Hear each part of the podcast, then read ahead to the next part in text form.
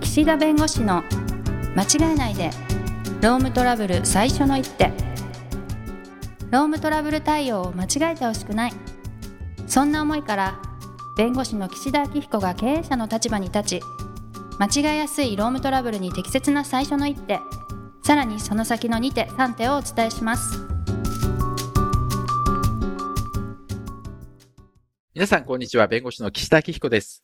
こんにちはナビゲーターのとちおえみですちょうどね、9月も終わる頃ですけれども、はいあの、僕ね、7月末のニュースレター、毎月あの、顧問先さんとか、その名刺交換をさせていただいた方に、こう、ニュースレターを送っていて、はいまあ、だそこでやっぱ小話を書くんですよ。うんまあ、うこんのラジオと同じように、この冒頭ね、うんうんはいそう。で、まあ、そこをよく読んでますとか、あの、見てますっていうお声をいただくんで、毎回そこをこう気合い入れて書いてはるいんですけど、7月末にね、あの、あれ書いてあるんだよね。クイズ。はいクイズを出したんです。うん国語の問題みたいな。次の文章を読んで、私、岸田がどこでこう両足のすねが筋肉痛になったのか、その、まあ、理由を答えなさいみたいなの出す。ねはい両方のすねですね。はいで、まあ、いろいろこう、時系列でこう、いろいろその日やったことが書いてあるわけです。そうはい大変で、で、最後、あの、夜の9時だったか10時ぐらいに、あれ両すねが痛いな、みたいな。はいはあい、筋肉痛だ。これはもしかして、みたいな。うんうんで、で、答えも何もないの。ヒ ントもなく。うんそしたらやっぱね、その後、あの、答えが知りたいですっていううんへー反響をたくさんいただいたんで、はいなるほどと。ニュースレターでクイズを出すのもいいなと思って。うんでもどっかで回答しなきゃいけないでしょはいうんだからまあ、回答をするのがいいかどうかってまあ悩んでて。はいあ はい。あまあでもした方がいいでしょうね、きっとね。そうですね、うんでもね、オチが弱いのよ。それを、あの、回答を送ることもできるんですかこれじゃないですかやあのそこまで、そこ、いや、そういう、あの、あれはないのよ。 そあの、回答、正解した方には何かみたいなのな いかれら。もなく、はい教えてくれって言っても教えてくれないみたいな、確かにちょっ教えてくと寂しいかもしれないで寂しすいですね。ね。うんいや、だからどっかで発表ちゃんとしようと思ってて。 はい。ここでするんですかえ、ここではないね。ここではないんだ。 あの、事情を知らない人もいっぱいいるから。なるほど、なるほど。はい。まあまあ、い、や、そういった感じで、あ、そうやってでも、そういうふうに問い合わせを結構な、あの、方、まあ、たくさん送ってるからね。そ その、リアクション率で言ったらそんなね、あの、本当数パーセントもいかないのかもしれないけど、0. 何パーセントの世界かもしれないけど、え、そんな難しいってことですかあ、教えてく難だしいさいよ。。難しい。超難問だもん。あそうなんだ。うん。えー。すねが痛くなる要素が散りばめられてんだけど、ああ、そでうもなねん、えだ。すねが痛くなるかなみたいな。 うん そう。余計気になってきた。 そうなんです、ね。っていうね、あの、これも、はいあの、ニュースレター7月号です。2022年あちょっと見直してみよう7月号をね、はい見ないとわからないということなんですけど、まあちょっと最近シリーズ化してる不利益変更のね、話。もうつなげるの諦めても ういやいや、そうなんですよ。不はい利益変更の話をいしきてまて、しょう。はい。まあ、あの、初回というか、なんていうんですか、3回ぐらい前かなに、あの、初めて不利益変更の話して、そもそも不利益変更って何なのっていう話をはい。して、はい。で、次の回で、確か不利益変更と似て非なるものみたいな形で、うん。ちょっと話をね、したような気がするし、はい。根あ、そっか、根拠があるとかないとか、根拠があれば別にそれ不利益変更の問題じゃなくて、根拠に基づいてやることだからっていう話をしたと思ううんだけん、ど、うん。はい。まあ、同じような話を続きでね、はい。ね。例えば、あの、セクハラをした部長さんがいますと。はい。で、そのセクハラをしてるうー人を部長に置いとくのはやっぱり適切じゃないんで、はまあい。会社が判断で、ちょっと部長から外れてくださいと。うん。特に等級制とか取ってなくても、シンプルに、あの、なんか生え抜きの部長さん。んがいて、はい。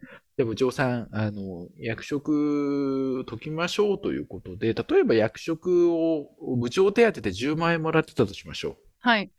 まあ、ちょっと、じゃあ課長にしますと。部長にはふさわしくない、トップはふさわしくないということでね。はい。課長さんの手当が、例えば5万円だったとしましょう。はい。だとすると、この人は、部長さんから課長さんに変わる。で、10万円から5万円引かれる。うん。で、おそらく、そうすると、まあ、給料も下がりますよね。はい。じゃあこれって不利益変更かっていう話と、はい。あとこれってなんか懲戒処分で、あ、前回それ言ったのかな懲戒処分で、前々回か、懲戒処分で、給料下げられる幅って決まってますよ、みたいな。あうん、はい。減給の制裁としてうね。んうん。だから10万から5万だから月5万減るって、それってその、減給の制裁超えてませんかと。うんうん。減給は確か1日の平均賃金の半額を超えちゃいけないというルールだから、はい。うん。だから、まあ、その人の給料がすごく高くて、別に、平均賃金がね、10万円以上あれば別に5万円だったらいいのかもしれないけど、はい。まあ、こういった形で、部長手当10万円が課長手当5万円になることは不利益変更なんですかとか、減給の制裁超えてませんかと言われたときに、うんうん。これはやっぱり不利益変更の問題ではやっぱりないですよって話な間違いやすいポイントがそういうふうにあるんですね。はの。いはい。二つの意味でね。うんうん。まず、今まで10万円もらえてたのが5万円になって給料が減るわけですよ。はい。だから不利益変更だっておっしゃってくるかもしれないけど、もともと、この従業員の方は、必ずうん。役職手当として部長手当10万円がもらえる契約なんですかって言われたら、はい。そうじゃないわけですよ。はい。たまたまその人が部長というポジションにあるからその10万円がもらえてたわけであっうて、んうん。その人が部長で亡くなったり、えー平社員になったりした時に、その10万円の手当がもらえる契約になってるかというと、もともとそういう契約にはなってないわけです。はい。あくまで部長というポジションにあったらもらえるだけなんで、うん。部長手当がもらえなくなって課長手当になって5万円になったとしても、それは不利益変更の問題ではないと。はい。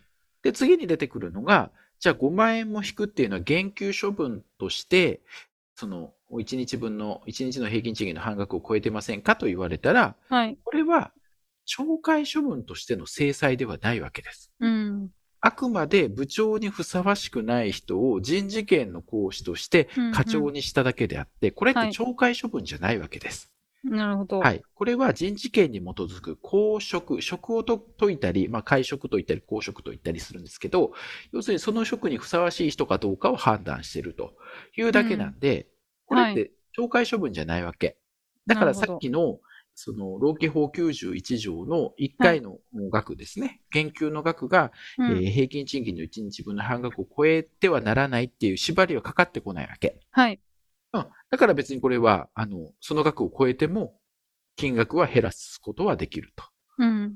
うん、いうことになりますんで、はい。よくね、この役職を解かれるのが懲戒処分だって言って、だからうん懲戒処分としてできるのは、この限度があるって言うけど、それはあくまでもね、言及の話だからちょっと違うよね、ということになりなるほどます。はい。はい。はい。なので、あとはシンプルに、じゃあこれ何の問題って言われたら、部長から課長にするという、その人事権の行使が、権利の乱用。権利の乱用って言ったらあれか、あれだあーな。ちょっと誤解があるな。えっ、と、業務命令権とか、その人事権の乱用になるかどうかの問題。なるほど。要するに、セクハラなんか実際してないとかね。うん。うん。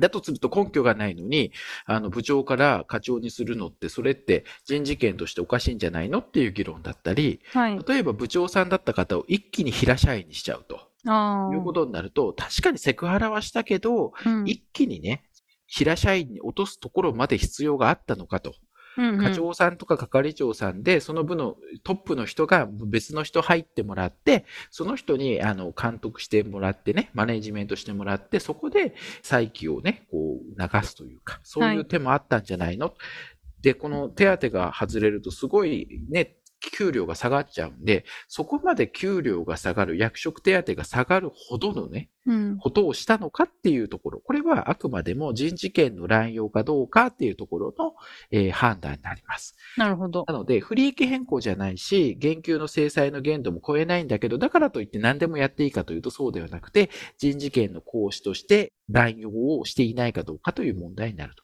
いうことで、はい労働法って結構うね、こういうことがあるんですよ。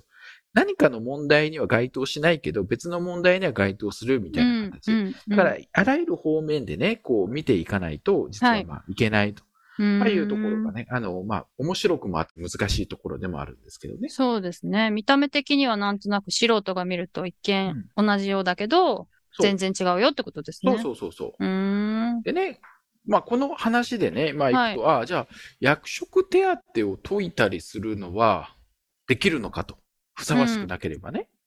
はい。でも、逆にこう、部長さん待遇で採用するとか結構あるわけ、中途で。